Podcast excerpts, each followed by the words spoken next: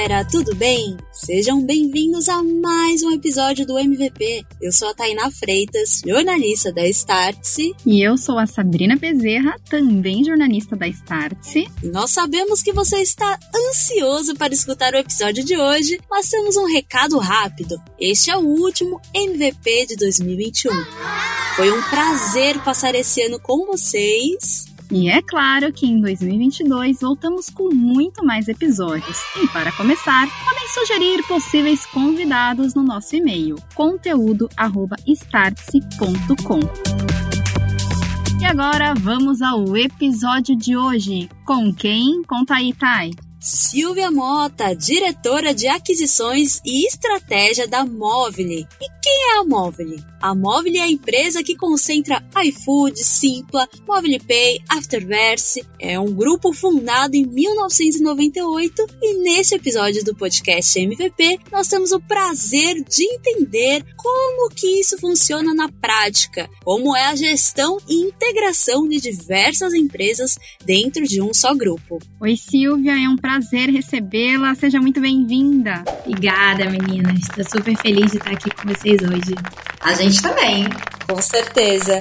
E até para começar, a gente queria falar um pouquinho sobre você. Você pode se apresentar, por favor? Claro, é maior prazer. Então, é, eu tô no Grupo Móvel há um ano e tô liderando a parte de fusões e aquisições e estratégia é, dos nossos negócios em gaming, logística, entretenimento e novas verticais. Então, os novos futuros investimentos da Móvel também é, eu acabo olhando. A gente tem uma parte de fintech que existe dentro da Móvel, mas não, não, não fica comigo atualmente. É, o meu histórico, eu passei muitos anos em consultoria estratégica na McKinsey, fiz um MBA fora nos Estados Unidos, em Harvard, e depois fiz um, algumas coisas diferentes, então tive meu próprio negócio, liderei estratégia pela Coca-Cola, trabalhei num fundo de investimentos em educação, é, então uma experiência diversa, assim, combinando um pouco de um, trabalho executivo com empreendedorismo e sempre com esse interesse muito grande em negócios digitais e tecnologia. Então a vinda para mim para móvel foi um foi um prazer imenso e uma coisa que sempre, acho que eu sempre tive muita curiosidade quando surgiu essa oportunidade para mim foi foi muito fácil aceitar e está sendo uma jornada incrível. Legal. E eu bisbilhotei o seu LinkedIn e eu vi que você entrou no grupo no início deste ano. É isso mesmo? Eu vi certo? Exatamente, foi em janeiro. Que legal. Então, no auge da pandemia, eu, eu moro no Rio, né? Então, sou carioca. E, e o Grupo Móvel tava, já, já tinha um histórico, assim, de trabalho remoto. E aí o convite foi feito para mim e eu falei, olha, gente, mas eu moro no Rio. E eles falaram, não tem problema, a gente tem um, uma forma de trabalhar, né? Remote first, a gente chama. Então, é realmente trabalho remoto. E eu entrei é, sem conhecer ninguém presencialmente, né? O meu a minha entrada na empresa foi toda virtual e o que tem seus desafios, mas também foi super interessante. E desde janeiro é, tô, tô na móvel conhecendo dos negócios e me inteirando é, e tá sendo enfim, uma, uma aventura. Boa, Silvia, muito legal. Inclusive, fatos como esse, né, de entrar dentro da empresa e depois conhecer todo mundo, acho que são cada vez, está cada vez mais comum, né? Então, muito legal entender como foi essa experiência para você. E agora a gente queria falar um pouquinho da Móvel também. Para começar, é móvel que fala, porque a gente está falando isso, mas como escreve Movilha, a gente sempre tem essa dúvida aqui. Então, a gente está falando certo? É isso mesmo? Estão falando certo, é móvel. É, eu ouço muita gente falando Movilha e é uma, uma confusão comum, mas a gente fala móvel mesmo. E, e Sil, a Móvel é um grupo fundado lá em 1998. Então conta pra gente quais foram os objetivos da companhia de lá para cá e qual que é o momento atual da empresa. Legal. É, a Móvel ela hum, teve muitas fases diferentes, né? Então, assim, acho que é um, um grupo de tecnologia que existe há mais de 20 anos, o que é muito raro. A Móvel teve algumas fases, então a primeira fase da Móvel é, foi lá atrás, em 98, quando foi o boom das telecoms, é, e o negócio central da Móvel eram principalmente SMS e, e o, o início da interação digital, né, entre um consumidor e as empresas. Então, isso era um, era o coração da Móvel. Depois, o que a gente chama de fase 2 foi quando a Móvel percebeu que esse negócio não ia durar para sempre. Então, assim, né, esse, esse business de SMS estava fadado a, a ser disruptado por algumas outras indústrias e algumas outras plataformas. Então, a Móvel diversificou os investimentos e começou a investir em novos negócios. Então, uma coisa pequena de entrega de comida, que lá atrás ninguém sabia muito bem no que ia dar, e também no Play Kids, é, de entretenimento infantil. Então, aí a Móvel abriu um pouco o leque de operação e fez, é, entrou em novos setores. É, depois a gente teve uma, uma fase 3, né, que foi assim um crescimento, então algumas apostas dando muito certo. A gente viu o iFood crescendo bastante, a móvel toda se dedicou muito ao iFood, né? Então teve a ida de diversos executivos da móvel para o iFood, é, e o iFood teve um crescimento, enfim, imenso. E aí a Móvel se consolidou, né, como investidora mais do que como uma empresa operacional que faz uma coisa só. E hoje a gente fala que a Móvel está um pouco numa, numa nova fase, né? Então, assim, é um, é um novo capítulo onde o iFood cresceu tanto que a gente fala que o iFood se graduou, assim, né? Acho que ele já é um, um, um mundo, assim, independente, são mais de, de 4 mil funcionários, então, enfim, o iFood é muito, muito grande e hoje a Móvel, ela se dedica mais a criar novos iFoods, né? Então, assim, a pegar as empresas que ainda estão numa fase de desenvolvimento, que precisam de mais apoio, mais ajuda, então a gente hoje está abrindo novamente, né, a, a, o portfólio para novos investimentos e se dedicando às empresas que hoje a gente acredita que tem um potencial alto de, de se desenvolver e crescer. É, a gente espera que para ter tanto sucesso quanto que o iFood teve. Legal. E falando sobre esses investimentos, novos investimentos, como que vocês escolhem? Quais critérios eles são é, vistos ali para investir nessas companhias, nessa, nesses novos iFoods, como você comentou? É legal. É, a gente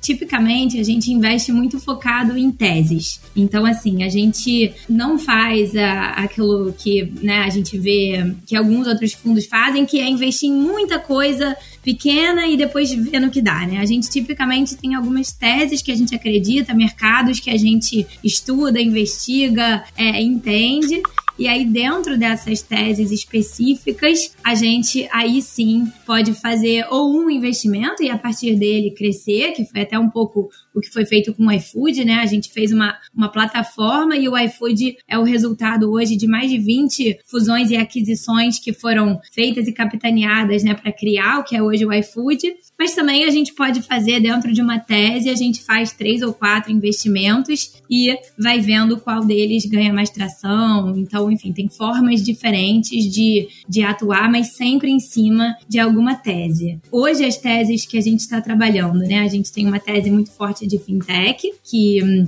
a gente hoje tem a Zup, né? Que tem uma plataforma de fintech as a service. E a gente tem a Mobile Pay, que trabalha muito próxima do iFood para criar o banco dos restaurantes. Então, enfim, são teses de fintech. E a gente sempre olhando novas oportunidades dentro desse mundo, né, de bancarizar e, e oferecer serviços financeiros para possibilitar, né, o crescimento de indústrias, consumidores, pessoas, né, através de, de, de serviços financeiros. Então, essa é uma. É, a gente tem uma outra tese de logística que A gente vê hoje como logística, né, um diferencial competitivo muito forte, né? O consumidor quer é, produtos que cheguem na casa deles rápido, com nível de serviço alto. Então a gente vê que tanto o e-commerce quanto outras verticais vão precisar cada vez mais de, de ofertas de logística e a gente acredita que tecnologia tem um papel muito forte é, nessa transformação. A gente também tem uma tese de gaming,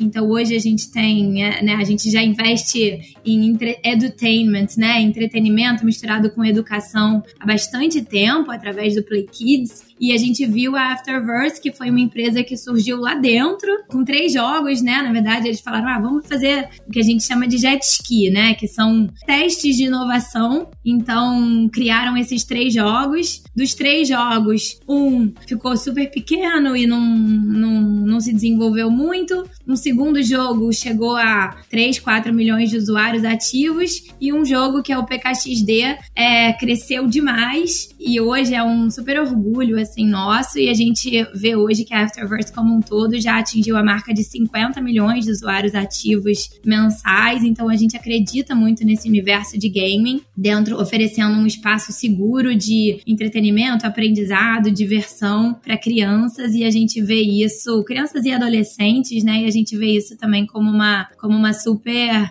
oportunidade. E aí a quarta é, tese que hoje ficou um pouco hibernando, né, na época do Covid, que foi a toda a parte da Simpla, né, de entretenimento adulto e de eventos, né, presenciais. Hoje a gente vê uma, uma retomada e uma demanda reprimida, né? Acho que as pessoas com a, com a pandemia, né, a gente teve tanta, tanto, tanto receio, tanto medo e que a gente, que a gente acredita, né, quando isso, quando esse, essa perspectiva melhorar e for seguro, né? Sair, confraternizar, a gente acredita que a Simpla também vai ter, vai poder é, reconquistar esse lugar que já é deles de direito de líder do mercado de eventos no Brasil. Demais, Silvia. E até falando sobre isso, né? São várias teses diferentes, várias, vários setores também diferentes. E agora a gente queria falar sobre algo que está presente em cada etapa, em cada uma das teses, que é sobre o tempo e o processo de aquisição.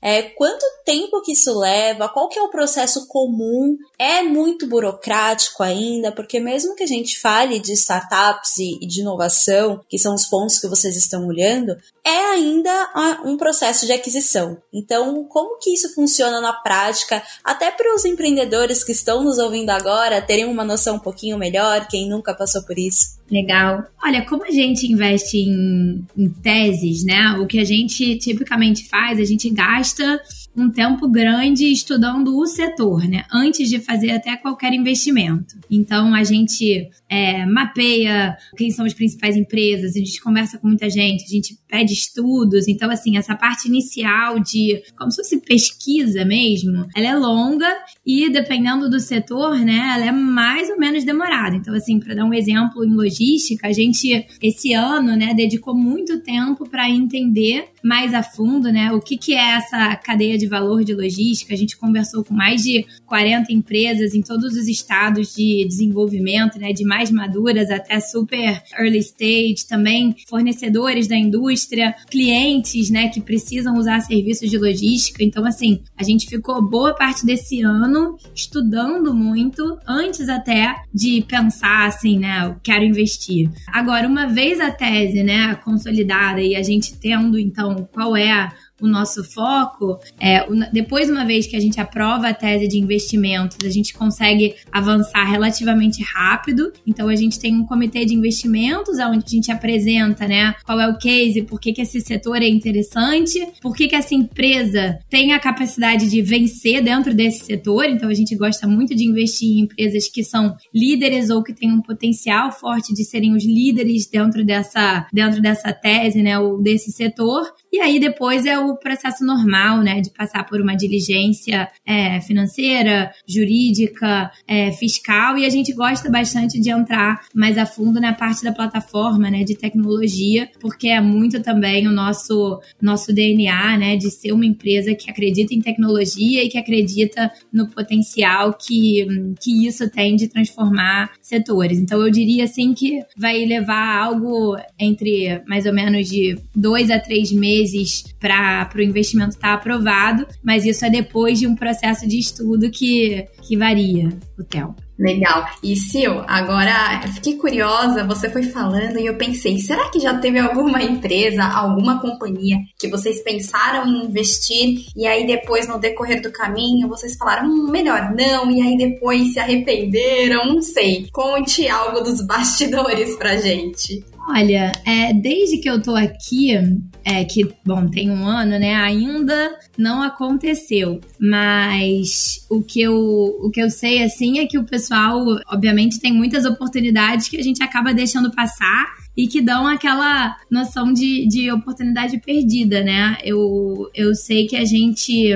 tinha, né, até dentro do próprio logística, a gente teve a oportunidade de investir em algumas empresas lá atrás que hoje já estão super grandes e hoje estudando mais o setor e estando mais a fundo, a gente pensa assim, poxa, teriam sido excelentes oportunidades, mas enfim, faz parte, né? Nesse mundo a gente também ter bola de cristal é super difícil. Agora, acho que o meu trabalho da equipe é a gente não deixar é, mais oportunidades e, de fato, é, crescer esse, esse portfólio a partir de agora. Muito legal, Silvia. E até queria entender um pouquinho mais, né? Como que as empresas fazem parte do grupo, elas se comunicam entre si, há uma tentativa de integração, de troca de figurinha para aprender junto? Legal. É, essa é uma, uma parte, acho que é da, das mais, dos maiores diferenciais, assim, que a gente tem aqui na, na móvel é o que a gente chama de modelo de gestão, né? Então, assim, a gente dedica um esforço bem grande para ajudar as investidas a terem uma certa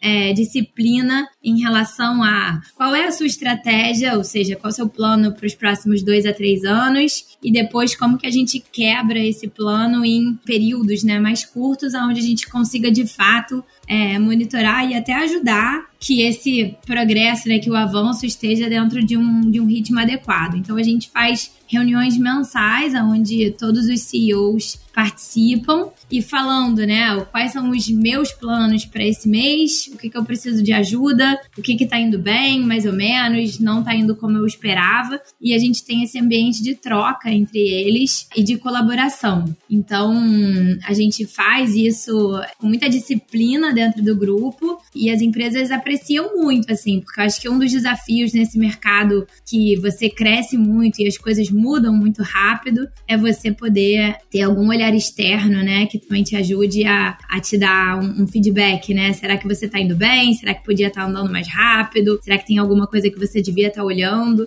Então eles acabam podendo ficar bem focados no dia a dia e a gente dá esse apoio com essa rotina e com esse olhar de fora.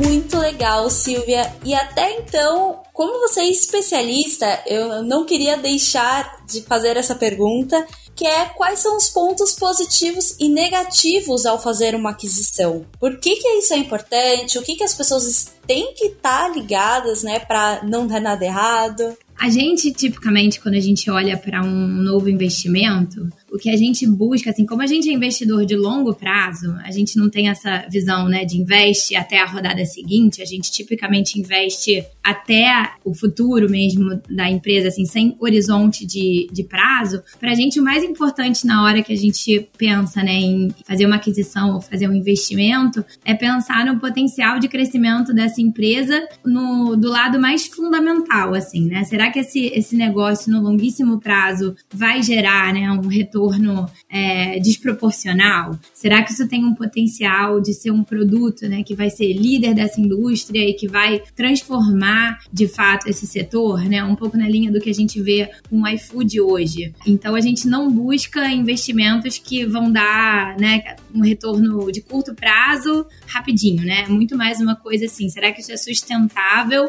e será que isso vai é, durar? E aí, pensando nessa, nessa forma de, de olhar olhar né, para os investimentos, eu acho que o que a gente busca muito, né, e que é positivo, é sempre um, um time que a gente acredite. Então, será que esse time né, vai conseguir navegar esse mar que sempre é super difícil de criar um negócio novo numa indústria que ainda não está estável, né, num mercado que muitas vezes ainda, né, ainda vai mudar muitas vezes. Então, quando a gente acredita no time, a gente vê que isso tem muito potencial de dar certo. É, e também, de novo, assim, como a gente olha muito para tese, a gente olha muito para aquele setor, né? É um setor que vai crescer, é um setor que tem potencial de ficar, de sustentar margens saudáveis, é, que o consumidor vai gostar e vai ficar por bastante tempo, né? Então a gente olha muito para esse lado mais fundamental. E aí, o que pode dar errado, assim, o que a gente também toma bastante cuidado é de ter uma atenção para a parte de tecnologia de plataforma,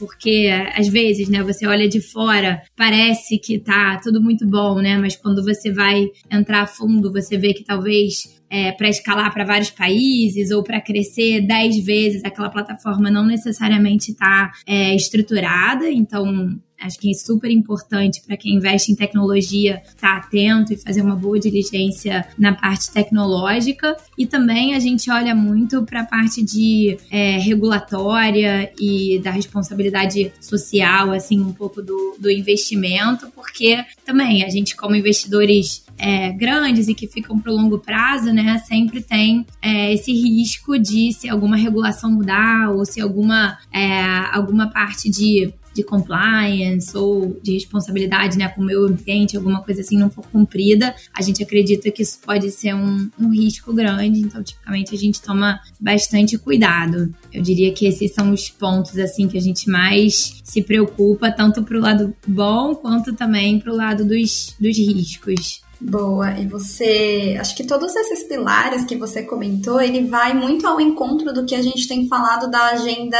de ESG, né, Sil? Porque eu acho que o SG tá super em alta e, e é muito importante. Muito, e a gente é, até a gente estava participando de um evento agora em Miami, né, de tecnologia de América Latina, e foi um dos assuntos assim mais comentados. E, e a gente vê no nosso portfólio também, a gente na, no processo de colocar metas e de planejamento estratégico em todas as empresas, a gente bota isso como uma, uma preocupação grande. Nem sempre o E e o S e o G como né, prioridade em todos os negócios, mas às vezes tem um dos três que é mais crítico. Então, a parte de meio ambiente, né, tanto para o iFood quanto para as empresas de logística, é muito crítico. Então, a gente hoje, tanto a Muva quanto Mensaheiros Urbanos, que são investimentos nossos em última milha, eles estão virando bastante para veículos elétricos, reduzindo ao máximo a pegada ambiental do, do negócio, né, aumentando a utilização dos veículos para exatamente não ter desperdício né, de veículos na rua rodando vazio. Então, acho que esse é um foco grande.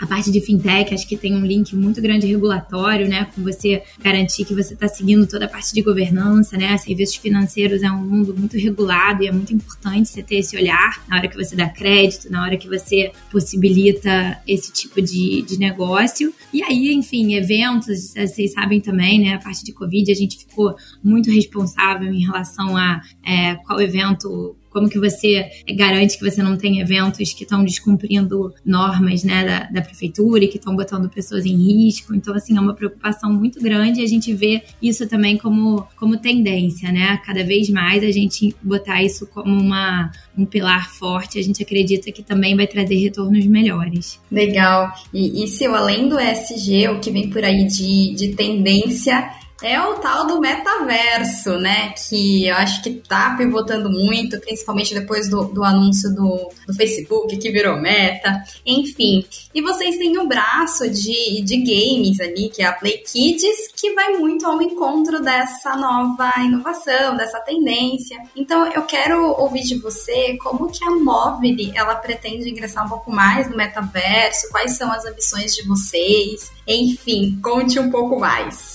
Super legal. É assim, eu, eu também, eu, eu ainda tô, eu me sinto assim uma aprendiz desse assunto de, de metaverso. Então, por mais que... Todos nós!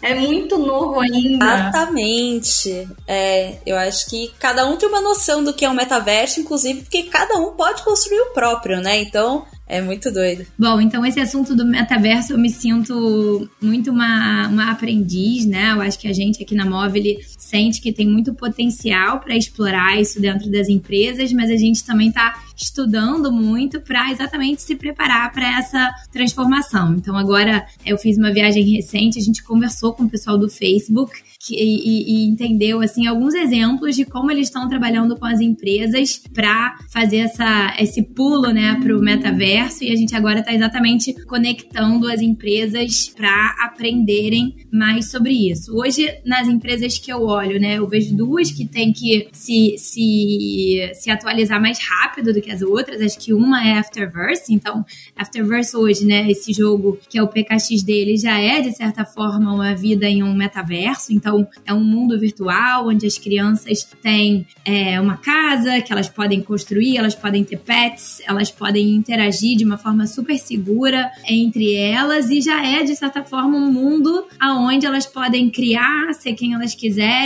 e é, jogar, brincar. Então a gente já tem muito esse, esse produto e agora é como que a gente vai fazendo a experiência ser cada vez melhor e cada vez mais integrada com o mundo real, né? E que elas possam cada vez mais expressar a sua personalidade, as suas vontades através desse mundo virtual. É, e a outra eu acho que é a Simpla. Eu acho que também tem muita coisa a ver com o mundo de eventos, né? Você poder fazer um evento no metaverso, ou você poder conectar um evento que você vai ver presencial com alguma experiência antes ou com alguma experiência depois. Então a gente está conversando muito também com a Simpla sobre como que eles podem se aprofundar nisso e serem mais pioneiros dessa interação virtual e, e presencial através do, do mundo de eventos. Demais, já ansiosa, você também, Thay. Com certeza, a gente está super por dentro, entendendo tudo que está surgindo agora de metaverso e já vamos ficar atentíssimas já para essas duas verticais da Mobile.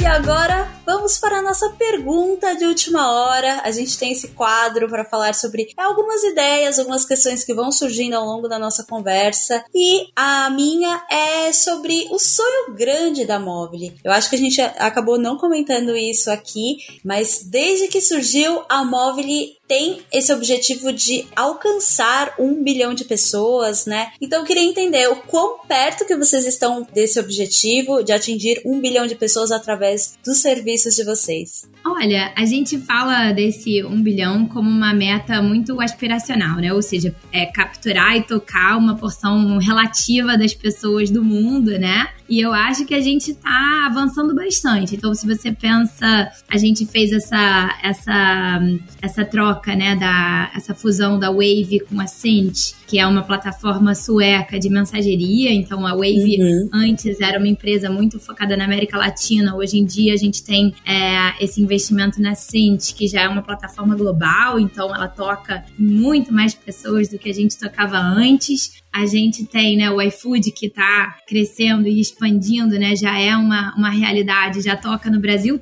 todo praticamente, está com operações grandes na Colômbia e com planos é, de crescer cada vez mais. E essas outras verticais a gente também vê um potencial imenso de estar tá cada vez mais próximo de, de pessoas e, e famílias é, pelo mundo. Hoje a gente é bem focado em América Latina, né? A gente acredita que é um pouco nossa vantagem competitiva, tanto de pessoas quanto network, quanto é, o que a gente sabe fazer e construir aqui. Mas a gente também faz algumas aventuras assim globais e vocês devem ter em breve também algumas novas é, novidades vindo por aí. Então, eu acredito que a gente está num rumo é, muito bom e agora até a gente está falando muito assim, não só sobre tocar em um bilhão de pessoas, mas de fato trazer, né, fazer a, a vida dessas pessoas melhores. Então, a gente está também focado não só em só tocar em pessoas, mas em de fato é, investir em plataformas e negócios que de certa forma ajudem a gerar uma transformação positiva no mundo. Então é super é, gratificante assim ver todas as empresas, cada uma do seu jeito, no seu setor, é, gerando transformações positivas. Boa, é um ótimo objetivo, inclusive.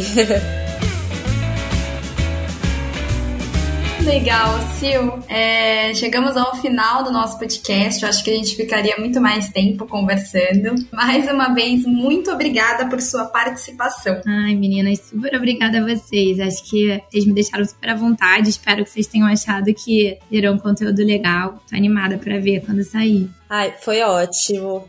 Foi incrível. Muito obrigada.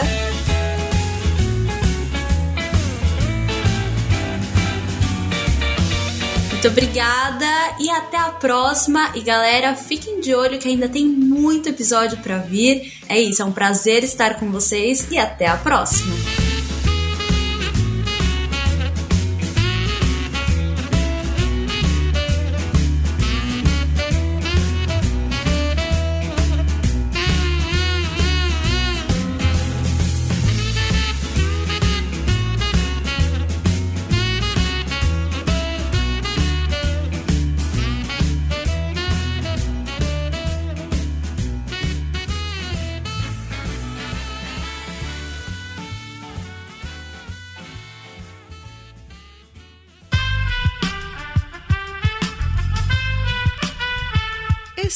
Podcast foi editado por Aerolitos Edição Inteligente.